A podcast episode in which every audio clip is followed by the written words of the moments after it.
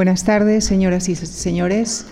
Es para nosotros una gran satisfacción mm, recibir nuevamente en esta tribuna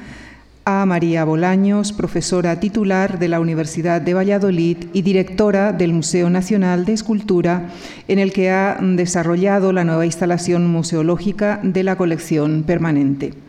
Está especializada en la historia cultural del coleccionismo y de los museos españoles, así como en la escultura y el arte del siglo XX.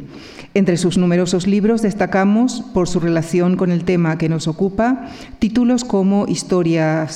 de los museos en España, La memoria del mundo, 100 años de museología 1900-2000 e Interpretar el arte.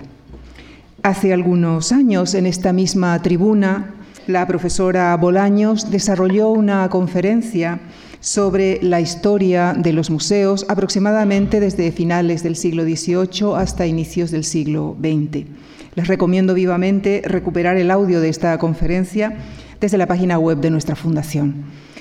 Para completar la historia que iniciara entonces, le hemos propuesto que nos explicara lo que ocurrió después. El título que ha escogido para este ciclo de tres conferencias es Entre la ruina y el esplendor, los museos en el último siglo 1920-2020. El jueves 5 de marzo desarrollará la conferencia titulada La vanguardia se expone.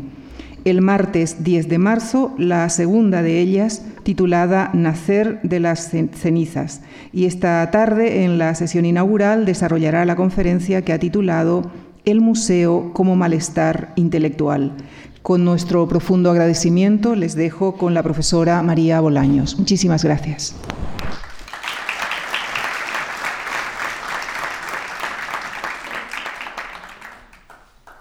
Bueno, buenas tardes y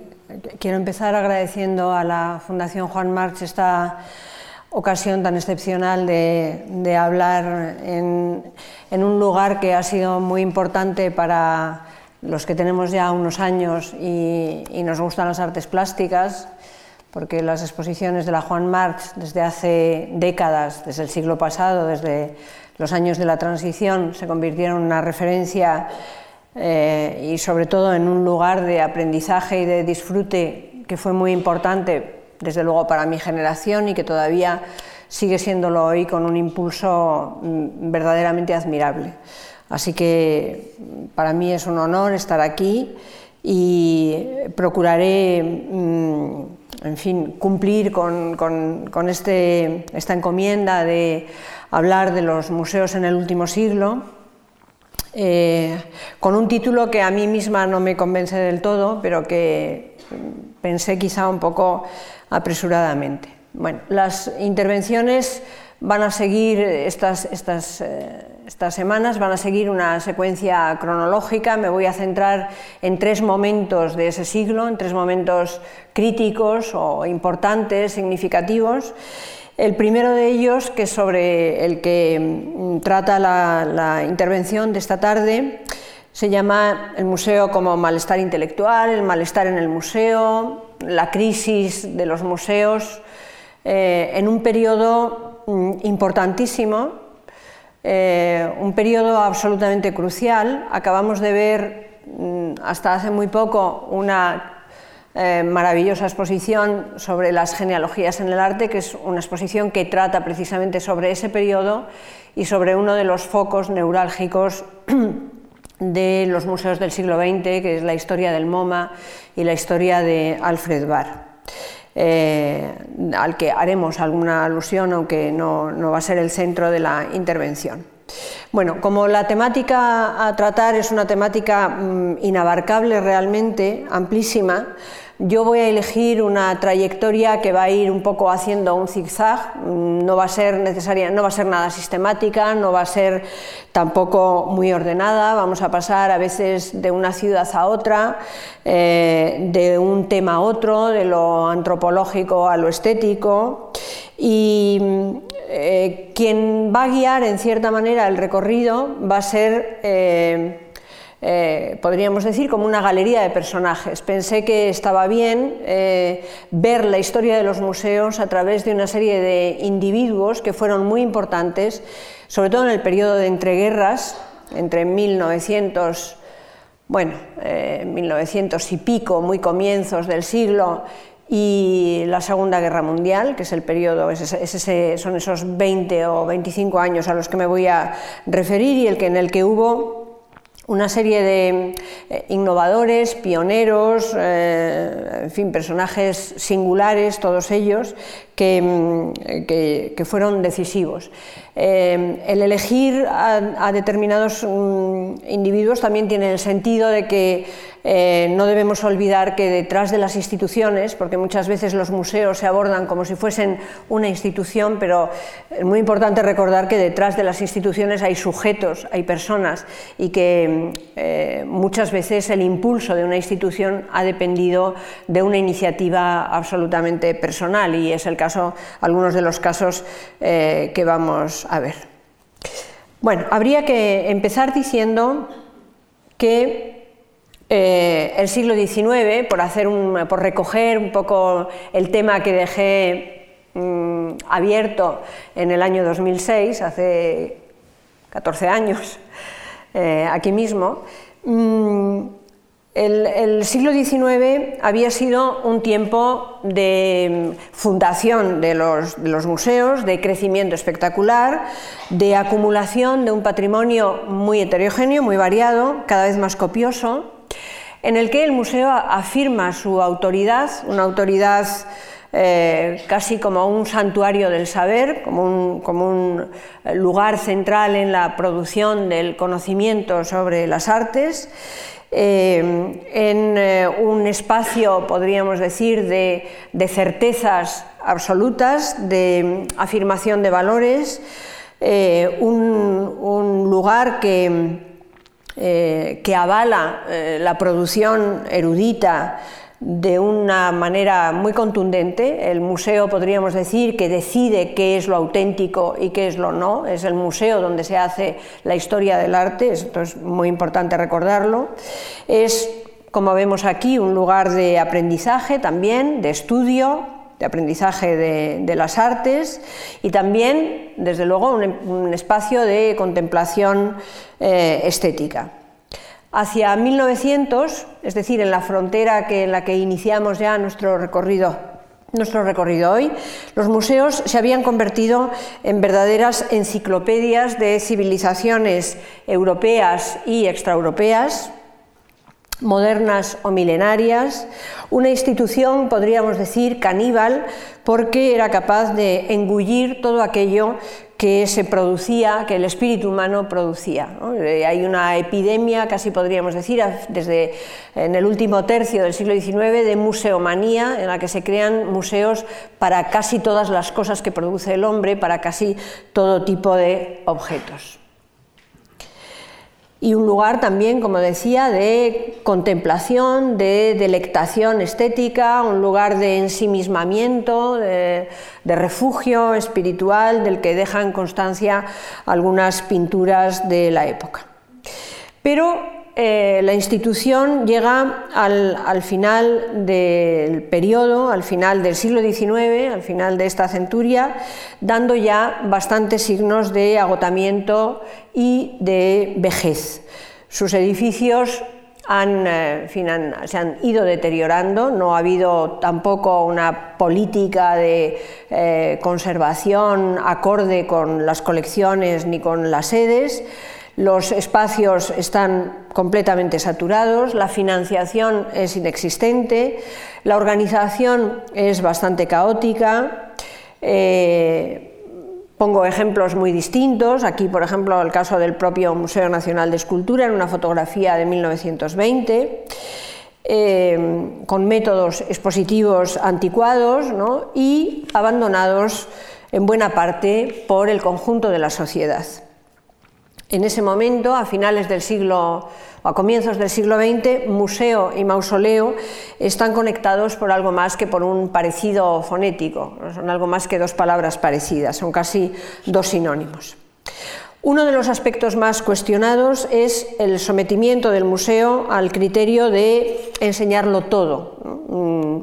Esta idea de que mm, todo lo que el museo conserva, realmente muchas veces ni siquiera tenían almacenes, sino que todo lo que tenían lo exhibían sobre sus paredes. Es un modelo mm, exhaustivo, los tesoros artísticos se acumulan unos sobre otros, sin espacio libre, ocupando la totalidad del muro, de modo que las grandes obras pasan desapercibidas eh, y mezcladas con ejemplares de segunda categoría. ¿no? Es este tapiz continuo de lienzos que, marco contra marco, ocupan las paredes desde el suelo hasta eh, el techo.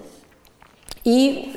lógicamente, con el paso de los años, este, estas salas de exposición se habían ido volviendo cada vez más agobiantes, más superpobladas, más difíciles de gestionar. Incluso podría decirse que este afán de que el visitante lo viese todo se terminaba volviendo en contra del propio modelo, porque a pesar de, este, que este deseo de mostrar era eh, imperioso, nunca se habían visto peor las obras. ¿no? Un visitante del Louvre decía, hace la falta la paciencia de un ángel y los ojos de un lince para distinguir los cuadros allí expuestos.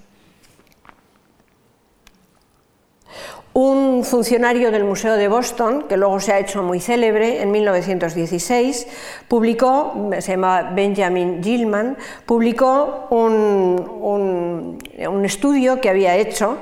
eh, precisamente sobre el esfuerzo muscular y las contorsiones que se exigían a los visitantes para ver las obras expuestas y dejó una serie de, relato, muy, una casuística muy, detallada, como ven aquí en estas eh, fotografías que tomo. En suma, que a, comienzos del siglo XX hay una inadecuación muy grande entre ese museo heredado de la centuria anterior y los nuevos tiempos. Hay una urgente necesidad de, en cierta manera, de reconstruir ese universo mm, que se hace muy patente desde frentes a veces muy, frentes muy, muy, variados, pero que todos ellos comparten ese mismo sentimiento de eh, incomodidad. ¿no? Eh, el caso, por ejemplo, de los futuristas italianos eh, es muy significativo de esta ofensiva muy radical, a veces contra el museo. ¿no? Marinetti dice hay que librar al arte de la gangrena apestosa de profesores arqueólogos y anticuarios, hay que quemar los museos, hay que acabar con la victoria de Samotracia, bueno, todas estas proclamas eh, muy radicales, porque efectivamente mm, lo que hay es casi, podríamos decir, una como una enmienda a la totalidad, una, una, polémica muy abierta que refleja un malestar eh, general de toda la cultura a comienzos del siglo XX que busca una nueva manera de expresarse, que Freud había diagnosticado ya como una de las enfermedades más graves del espíritu moderno y ha sido en cierta manera el que ha difundido, este, el que ha acuñado esta fórmula del malestar en la cultura y del malestar también por extensión eh, en los museos y donde en un eh, párrafo muy conocido decía arrastrados se refería ya a los comienzos de la Primera Guerra Mundial, arrastrados por el torbellino de esta época cruel, solo unilateralmente informados, a distancia insuficiente de las grandes transformaciones que se han cumplido ya o empiezan a cumplirse, y sin atisbo alguno del futuro que se está estructurando, andamos descaminados en la significación que atribuimos a las impresiones que nos agobian y en la valoración de los juicios que formamos quiere parecernos como si jamás acontecimiento alguno hubiese destruido tan preciados bienes comunes a la humanidad, trastornado tantas inteligencias y rebajado tan fundamentalmente las cosas más elevadas. El debate sobre los museos, porque esta formulación de, de Freud aludía también o incluía también una circunstancia personal, la muerte de un hijo en la guerra, etc., pero mm, transmite bien el ambiente de desconcierto y de la necesidad de buscar eh, un nuevo rumbo. Y en el caso de los museos, este, este debate tuvo eh, uno de sus epicentros en París, y concretamente París, que era la gran capital del arte ya en ese momento, y concretamente podríamos decir en torno al propio Louvre, que había sido el primer gran museo público de Europa y, por tanto una referencia hacia la que todo el mundo miraba. Eh, un poeta es uno de los primeros personajes de los que vamos a hablar, un poeta, eh, Paul Valéry, al que tienen ustedes a su derecha, creo. Yo soy un poco zurda y además volverme así me cuesta un poco. Es este señor del pelo blanco. Paul Valéry escribió en, el año 24, escribió un inteligente y muy brillante ataque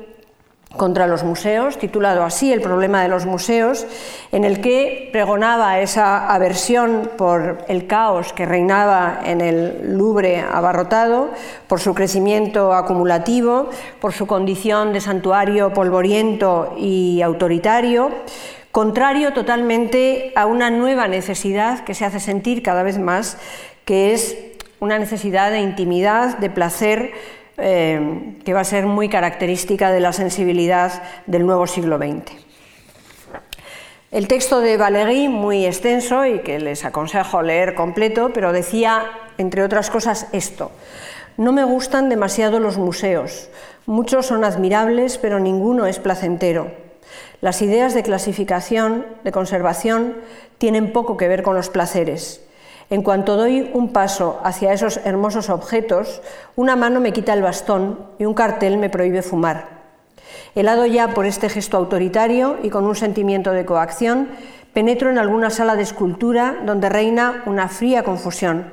Me siento en medio de un tumulto de criaturas congeladas donde cada una requiere la inexistencia de todas las demás. Ya no hablo del caos de todas esas grandezas carentes de una medida común, ni de la mezcla inexplicable de enanos y gigantes, ni de esa asamblea de seres perfectos e inconclusos, de mutilados y restaurados, de monstruos y caballeros.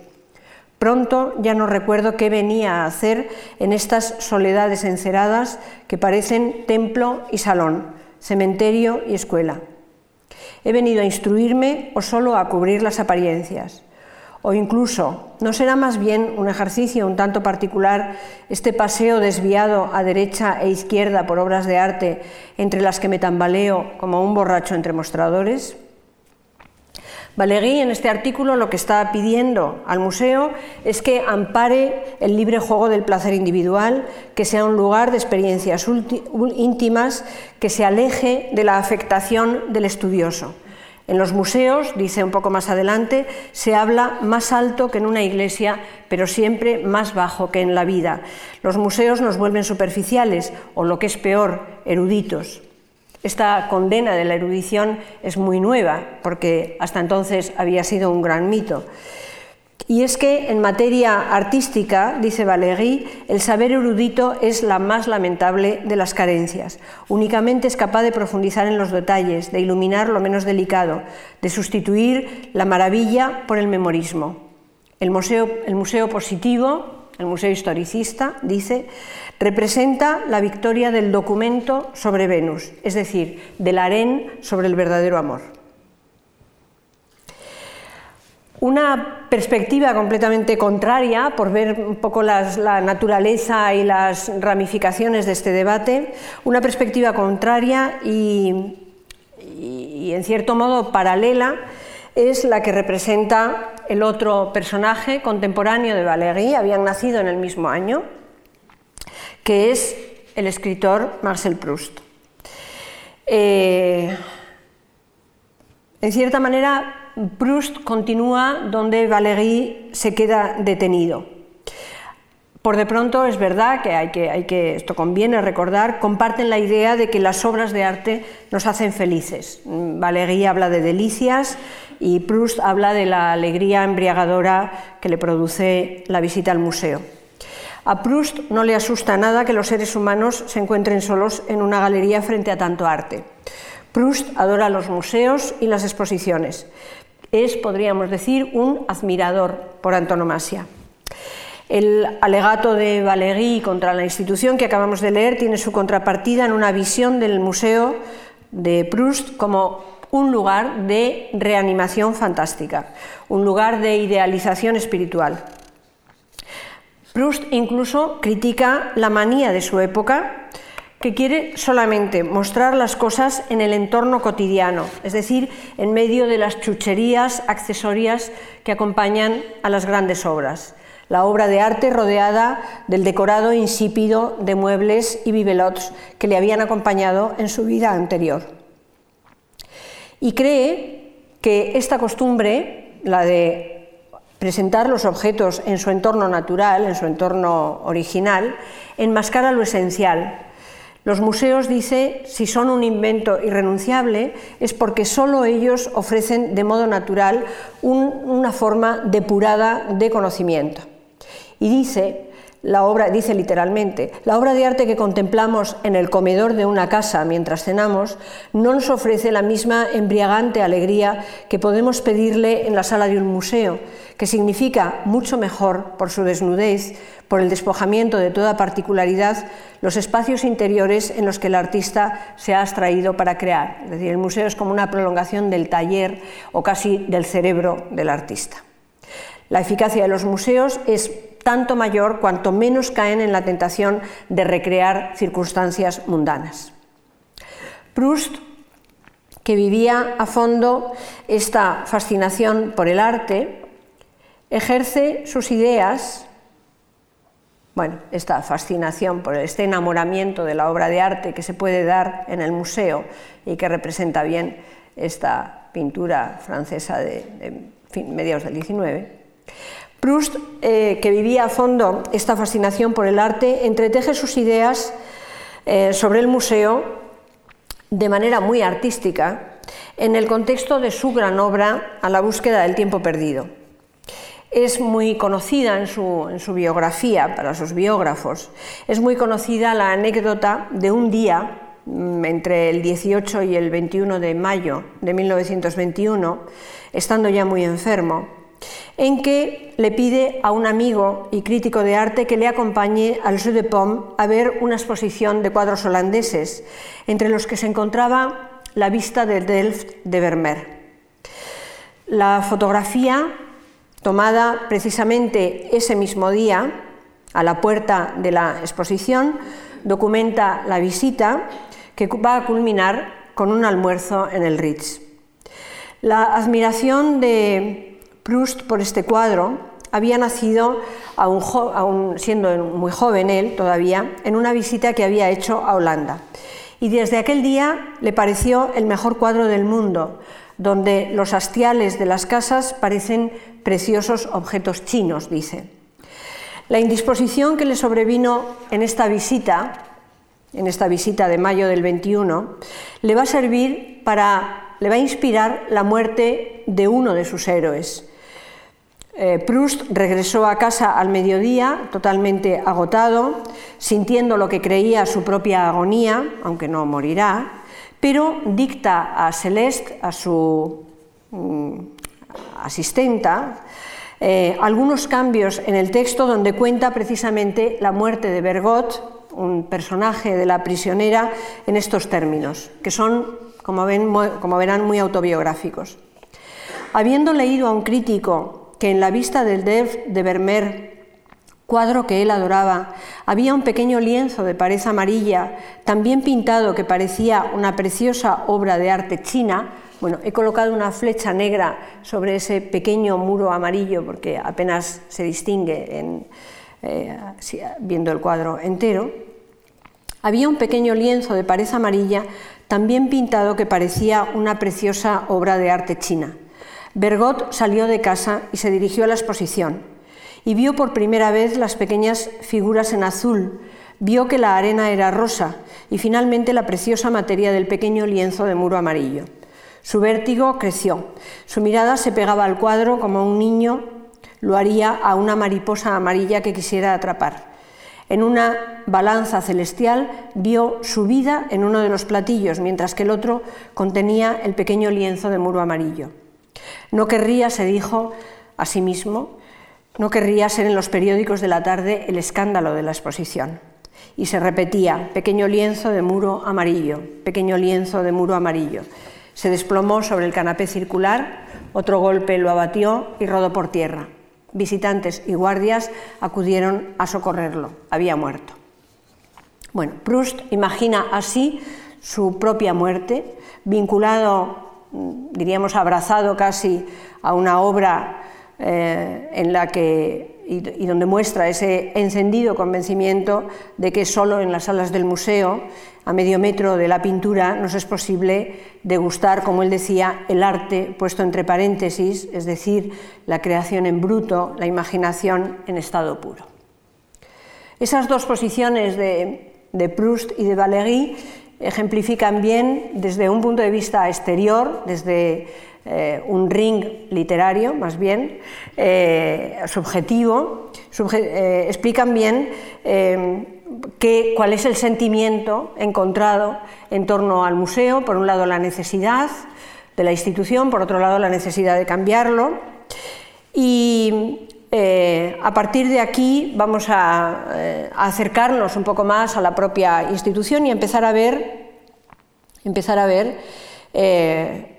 qué transformaciones se dibujan en el horizonte y, por dónde se orientan los replanteamientos. Eh, esa revisión del museo gira en torno a dos grandes causas, a dos grandes reivindicaciones, que son sobre las que se va a fundar la renovación del siglo XX y yo diría que son dos ideales que siguen todavía vigentes, que siguen todavía muy vivos. Dichos sintéticamente, en primer lugar, que la calidad importa más que la cantidad, a diferencia de lo que había sucedido en el siglo XIX y de lo que seguía sucediendo, y que el espectador o que los hombres importan más que los objetos y esto también significaba cambiar mucho el punto de vista de la propia institución museística.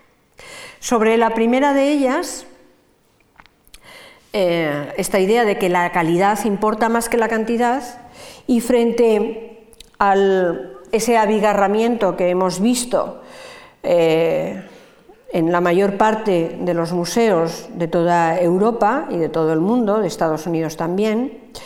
eh, la modernización museológica pone en marcha una campaña, podríamos decir, de depuración estética, eh, en la que por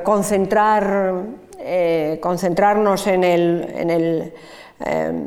la matriz, en el lugar, diríamos, donde estas ideas se practican de una manera más sistemática, más programática, más teórica y también más práctica, eh, que es la Bauhaus, de donde van a salir, eh, que va a ser una fábrica de ideas, no solamente en torno a las artes aplicadas, sino también en torno a la exposición eh, de objetos y, naturalmente, a la exposición de obras de arte. Esa elegante sobriedad de la Bauhaus, su limpieza geométrica, lleva a muchos museos a rediseñar, bueno, a muchos, a unos poquitos museos, a rediseñar sus colecciones, la presentación de sus obras y a preferir, como vemos eh, aquí anticipadamente en alguna exposición de la propia eh, Bauhaus a preferir los ambientes neutros, mínimos, las formas discretas, la desornamentación en accesorios, en vitrinas, en muros, las etiquetas con letra minúscula, un solo objeto en medio del escenario, una estatua sobre un muro beige, puertas sin molduras ni cortinajes y en general un extremado cuidado en los detalles formales y en los materiales y un extraordinario cuidado también en la luz que se va a convertir en un agente espacial eh, de primer orden muy importante. Se trata también de que el espectador aprenda a mirar en todas las posiciones que le ofrece el espacio circundante, que su mirada sea más dinámica, más móvil. Y esas ideas como vemos aquí, ¿no? digamos que este diagrama de Bayer sería aplicado en esta presentación de una exposición de escultura. Y mm, esos ideales con mayor o menor mm, rigor, con mayor o menor atrevimiento también, porque era una manera de entender la presentación muy atrevida, pero llegan realmente a todos los rincones del mundo,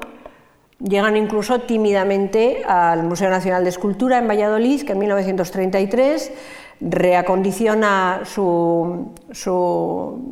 colección permanente, siguiendo precisamente estos mismos principios. ¿no? Una eliminación total de ornamentación, nada de entelados, una, la aplicación de un material que se llama textilosa, un material gris, peanas desornamentadas, distancia entre las piezas, una iluminación muy diáfana, que fue además una, una,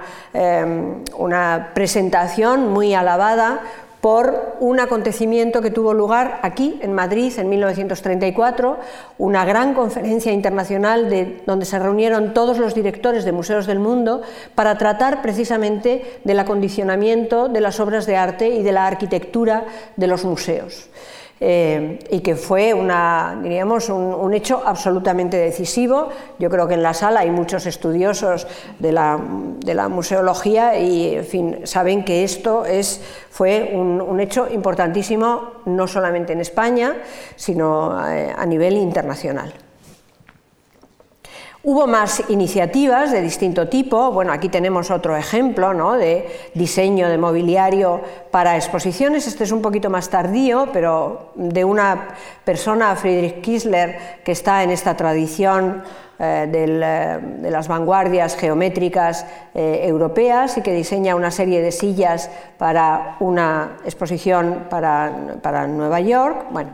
nos vamos un poco de continente, nos vamos un poquito de época, porque esto ya es segunda, el momento de la Segunda Guerra Mundial, pero bueno, en cualquier caso, sí que es cierto que hay esta voluntad clarísima de eh, depurar, limpiar, hacer más legible eh, la obra de arte. Y hay muchas más iniciativas de, distinto, de distinta naturaleza, de distinto signo. Había dicho que otro criterio era el de que los individuos son más importantes que las obras, eh, los espectadores son más importantes que los objetos y esto eh, se va a poner de manifiesto en muchas pequeñas iniciativas muy significativas, por ejemplo en la importancia que empieza a adquirir la educación, eh, en los museos, eh, digamos, como mm, la, función de divulgación y no solo de conservación que tiene la institución. Eh, por ejemplo, los museos ingleses em, toman la iniciativa de abrir las instituciones en horario nocturno para que puedan para que sean compatibles con las jornadas eh, laborales de las clases trabajadoras o eh, por ejemplo los museos franceses empiezan a utilizar los medios de radiodifusión para dar a conocer eh, sus colecciones los museos muchos museos nórdicos instalan luz eléctrica es decir que hay una serie de mejoras en ese sentido que tienden a favorecer la comodidad visual del visitante. He de decir que estas prácticas mm, no fueron generalizadas, pero es verdad que son cambios eh, significativos de una nueva tendencia eh, que nos vamos encontrando eh, poco a poco. Entre mm, los debates y las, diríamos, y las, nuevas cuestiones que se suscitan, en el mundo del museo, teniendo en cuenta que estos años de entreguerras son momentos de una, eh, en fin, la Primera Guerra Mundial había sido consecuencia directa del imperialismo europeo por los continentes eh, africano, etcétera. La Segunda Guerra Mundial va a tener también un poco el mismo sesgo, es decir, el problema colonial es un problema que está muy en primer plano. Hay un debate sobre las culturas humanas, hay un eh, impulso desde el punto de vista de la antropología de la revisión de las viejas teorías eh, del siglo XIX y hay, por tanto, una renovación también en el campo de los museos etnográficos y sobre todo no tanto esto, que es más como una especialidad muy concreta, sino que empieza a haber una amplitud en la manera de entender el patrimonio, que ya no son solo los grandes monumentos, las obras maestras, las grandes pinturas, las posesiones de la corona y la aristocracia, sino que se empieza a hablar también del patrimonio de los pobres, es decir, de un acervo cultural que también hay que cuidar y que son testimonios de una cultura material que debe ser atendida. Bueno, pues es en este contexto en el que aparece este personaje, que es eh, Georges-Henri Rivière, eh, un personaje absolutamente singular al que se le considera, eh, hoy está un poco olvidado porque mm, tuvo un auge enorme en los años 70, en, un momento del que hablaremos también en los próximos días, pero mm, hoy se lee poco a, este personaje que fue realmente un personaje además en sí mismo como personalidad muy, muy fascinante. Y quiero hablar un poquito de él. Eh, Rivière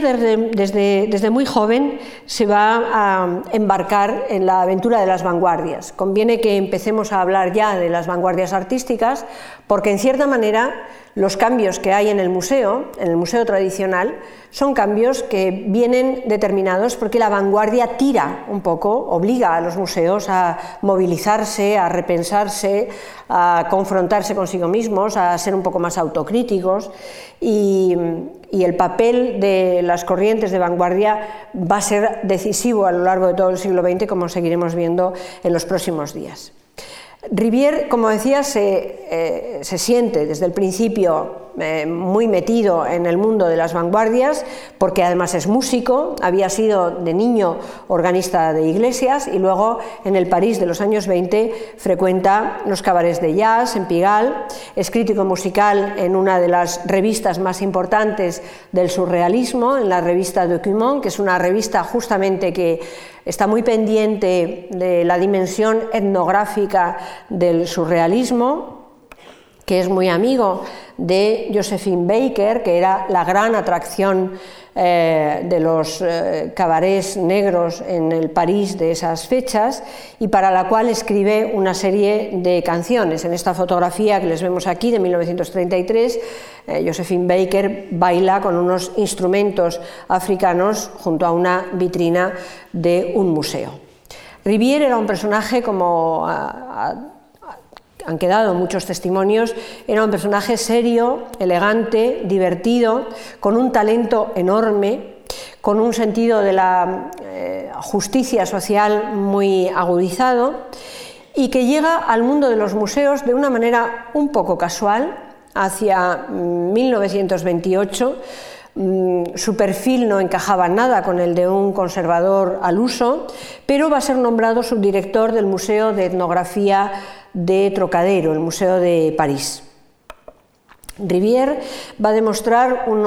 olfato absolutamente infalible para descubrir, le interesaba mucho la etnografía, pero él profundiza un poco más en, eh, estas cuestiones y mm, realmente mm, diseña un concepto absolutamente moderno del museo que, como digo, le va a convertir en un mito que ha durado hasta hace muy poco.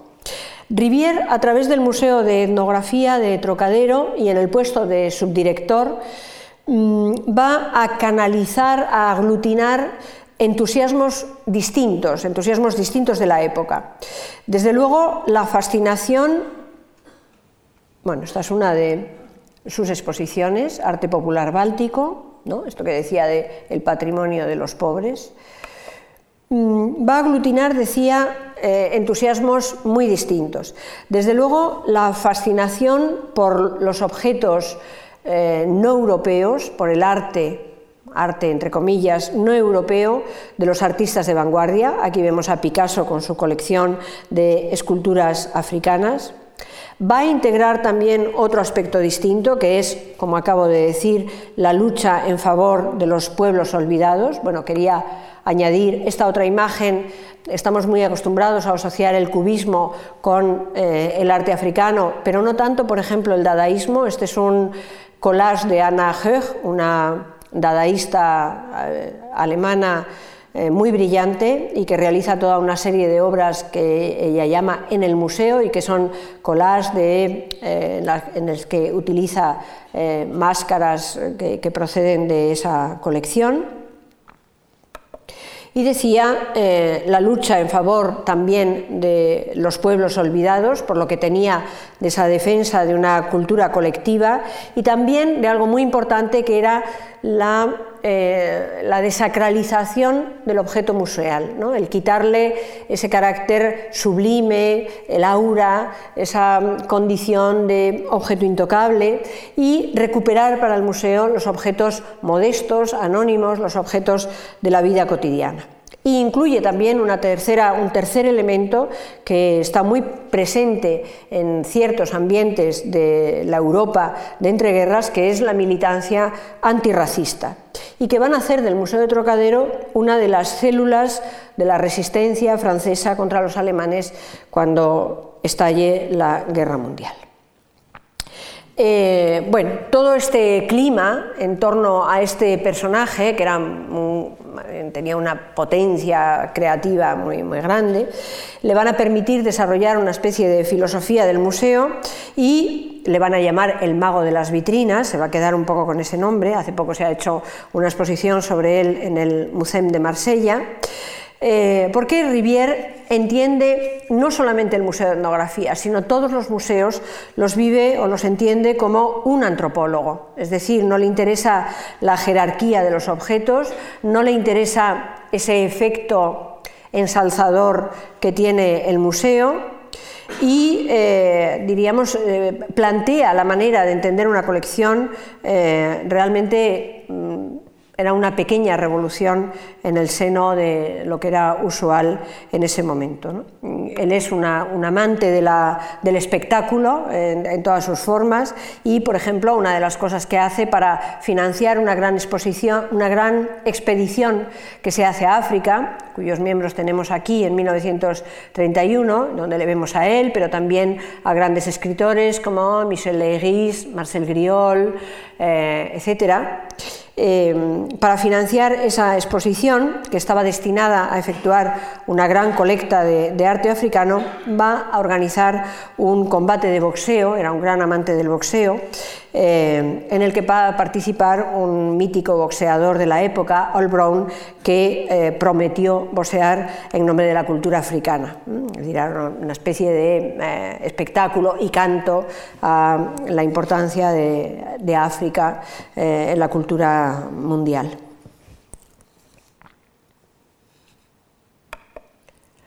Bueno, en este en este nuevo horizonte que se define en los años de entreguerra, hay que, como acabo de decir antes, no hay que olvidar lo que estaba sucediendo en las trincheras de la vanguardia, porque es desde ahí, a pesar de la enorme hostilidad de los artistas contra el museo, contra el museo positivo, contra el museo exhaustivo, contra el museo del siglo XIX, contra el museo como cementerio de la verdadera creación, eh, son ellos, como digo, sin embargo, los que desde diferentes frentes hacen propuestas que luego, aunque están en la periferia del museo, van a terminar eh, siendo mm, asimiladas. Y el medio de expresarse, eh, de expresar esta nueva manera de entender la obra de arte y su presentación pública, van a ser las exposiciones temporales. Me voy a referir a una muy célebre, me voy a referir brevemente, que es la exposición que se hace en... Eh, cambiamos de escenario, nos vamos a Petrogrado, donde el suprematismo se da a conocer en una muy célebre exposición llamada 010, la última exposición futurista, y donde llama la atención, solamente me voy a referir a ello, es una exposición muy modesta, en un local también eh, sin ninguna relevancia arquitectónica, pero es una exposición que va a marcar una, era realmente. Y eh, diríamos que lo más, eh, lo más llamativo, por el radicalismo del planteamiento, era la manera en que Malevich había colocado su cuadro, el cuadro número 39, cuadrado negro sobre fondo blanco, que ven ustedes en, la, eh, en el ángulo de la habitación, de manera que parecía despegarse del muro y proyectarse en el espacio. ¿no? Quédense con esto de proyectarse en el espacio porque vamos a ver algo más sobre esta idea. Eh, pero además Malevich tenía una razón de peso para esta ubicación porque colocar la obra en este lugar tenía en la tradición rusa un significado especial, sobre todo en la cultura rural rusa, porque el, ángulo de, cierto ángulo de las habitaciones era el lugar reservado al icono sagrado en las casas campesinas, lo que se llamaba el Krasniugol, el rincón rojo, en el que los iconos, el icono más importante se colocaba precisamente en la intersección de las dos paredes y formaba un pequeño altar doméstico. Malevich por supuesto, conocía esta costumbre y dirá, incluso aquí veo el verdadero significado del rincón ortodoxo en el que se coloca la imagen sagrada. Lo divino ocupa el centro del rincón. El ángulo simboliza que no hay otro camino a la perfección que el camino del ángulo. La obra fue tan importante y esa ubicación fue tan decisiva que incluso presidió su funeral, que él diseñó eh, meticulosamente y en, el que se hizo rodear de todas esas obras y, eh, diríamos, presidiendo ese icono eh, para él sagrado. Voy a concluir con una experiencia mm, que fue particularmente interesante y que tuvo además la eh, singularidad y el atrevimiento de realizarse en un museo clásico, eh, en, un museo provincial en, Alemania, en la ciudad de Hannover, su museo, el Landesmuseum, es decir, su museo provincial, colecciones modestas pero interesantísimas. Eh, una ciudad muy activa culturalmente, no olvidemos que allí, por ejemplo, vivía el dadaísta mm, pero en un país en el que eh, la conservación científica, la eh, el entendimiento clásico del museo tenía un peso enorme. Eh, hay que referirse a un personaje que está un poco a caballo entre los dos siglos, entre el XIX y el XX, que es eh, el gran fundador de los museos, de todos los museos alemanes, el director de las colecciones estatales prusianas, una gran autoridad mundial, que es Bode,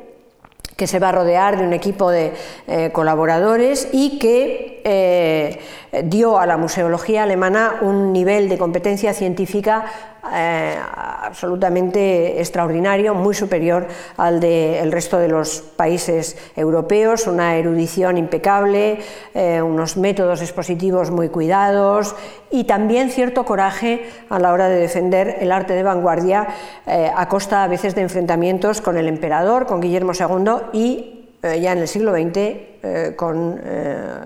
cuando se produce el ascenso del nazismo. Pero este conservador, Ah, perdón. Este conservador, Alexander Dorner, que es nombrado director del Landesmuseum en 1922, va a ir mucho más lejos.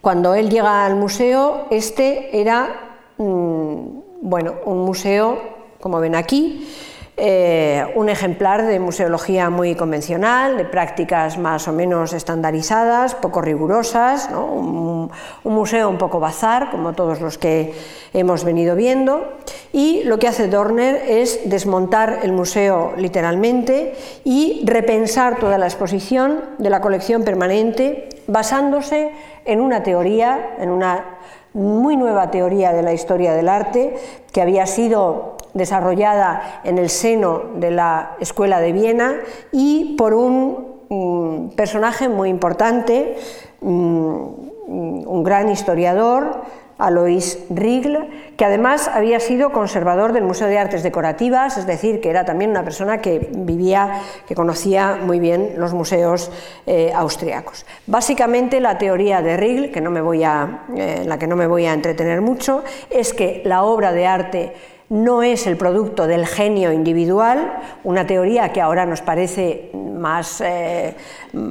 más familiar, pero en ese momento eh, rompía con toda una tradición historiográfica. La obra de arte es el producto de un cierto estado de la sociedad, de cierto impulso, dicha esta palabra de una manera un poco vaga, Kunstwollen, eh, es muy difícil de,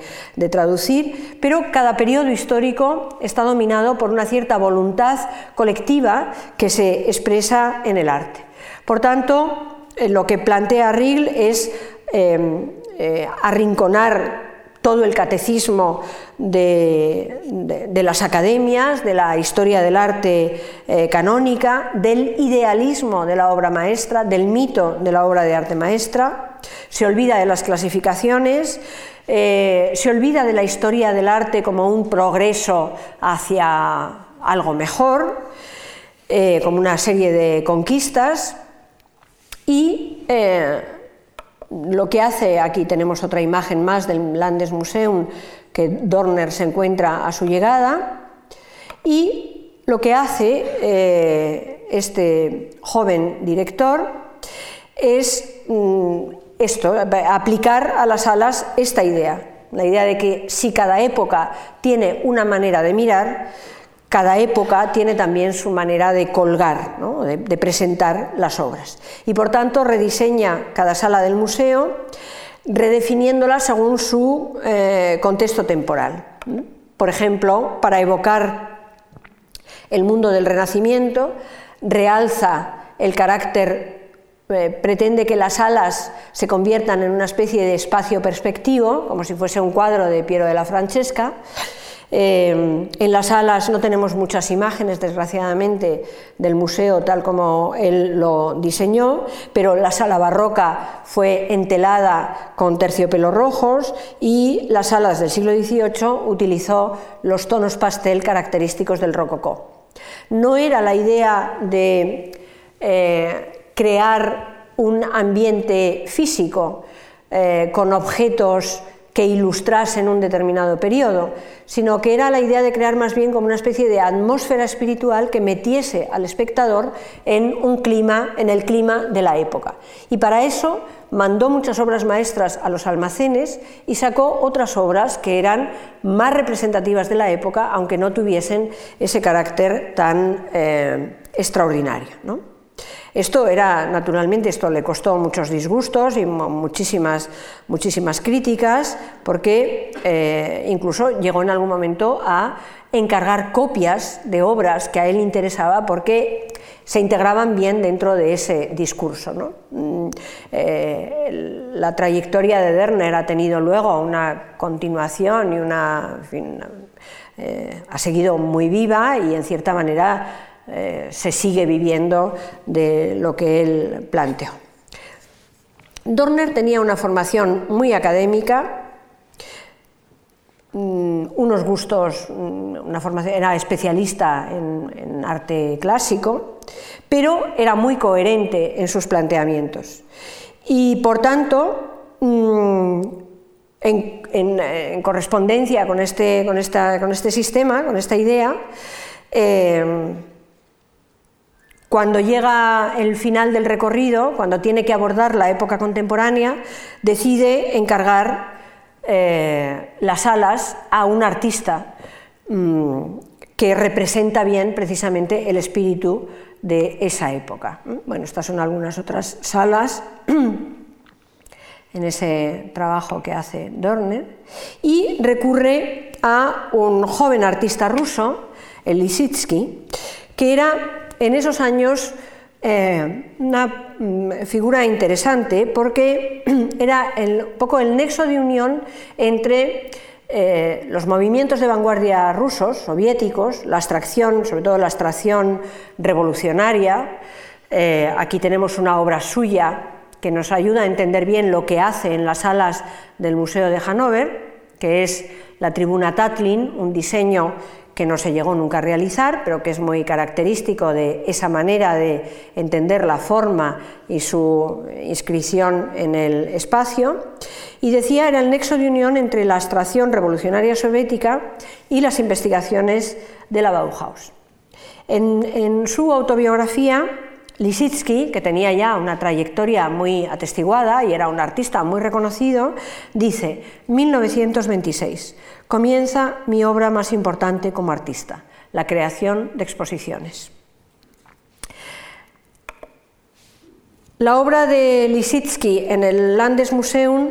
es considerada una especie de incunable de la modernidad, un hito en la museología más radical porque inventó en una sala muy pequeña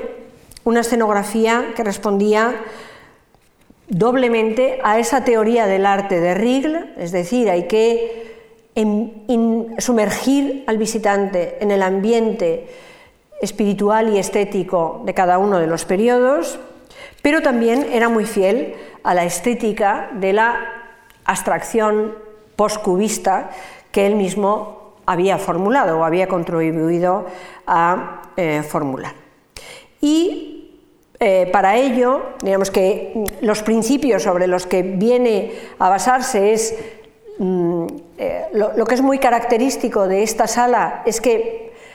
el verdadero protagonista no son las obras, sino que es el propio espacio. Eh, y es un espacio además organizado muy dinámicamente, como lo eran las obras de todos sus compañeros de, filas. ¿no? El espacio no está concebido como un espacio estático, es un espacio dinámico, abierto, aéreo, eh, en los que las relaciones entre suelo y techo, eh, arriba y abajo, cielo y tierra, eh, se ven sometidas a una especie de reversión y lo que se quiere es trasladar esto al propio espacio de la exposición mm, buscando eh, distintos eh, recursos que fueron realmente muy inteligentes.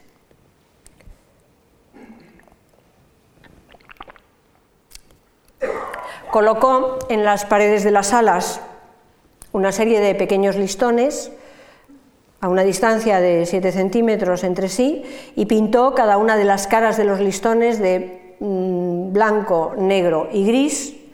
de tal manera que cuando el espectador se movía por la sala, el color de la pared se movía con sus ojos. No, era un espacio inerte, no era un espacio muerto, sino que era un espacio que se movía también al ritmo que se movía eh, el espectador gracias a ese triple eh, fondo de color. Y los cuadros se colocaron en expositores deslizantes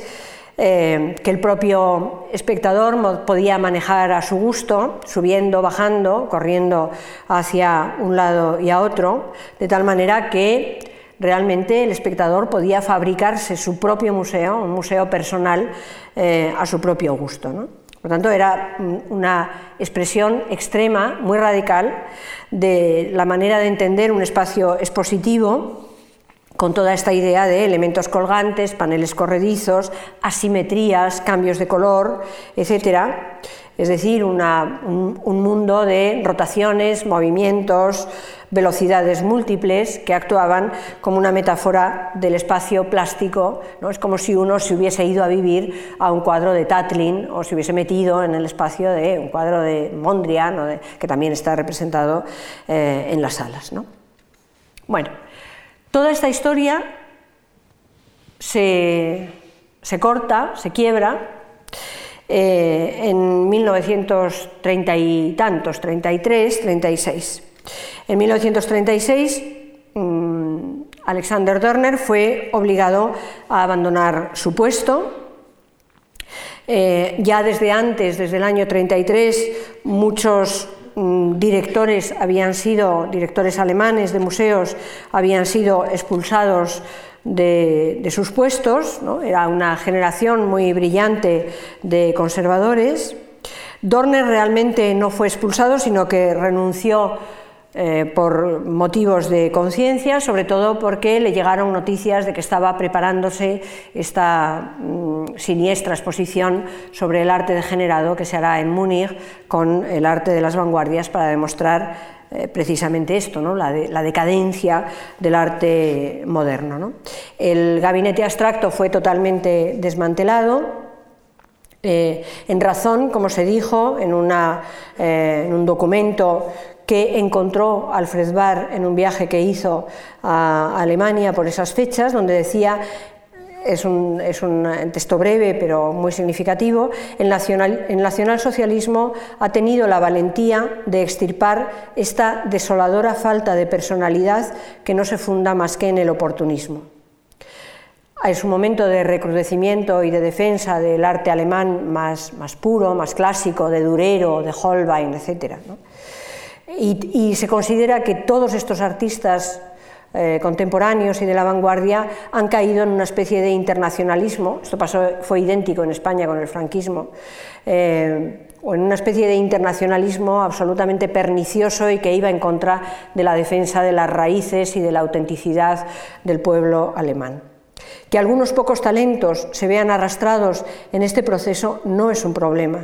porque toda medida tomada a medias sería un crimen contra la cultura alemana que ha de ser reconstruida desde sus raíces. Bueno, estos son, perdón, más imágenes del eh, gabinete abstracto. Ahí ven un panel deslizante que oculta unas eh, piezas para poder mostrar otras y se ven muy bien eh, esos listones del muro. Aquí hay más obras, es una sala muy, muy pequeña. Bueno, la llegada de la Segunda Guerra Mundial mm, cortó muy bruscamente todas estas iniciativas. Dorner emigró a los Estados Unidos,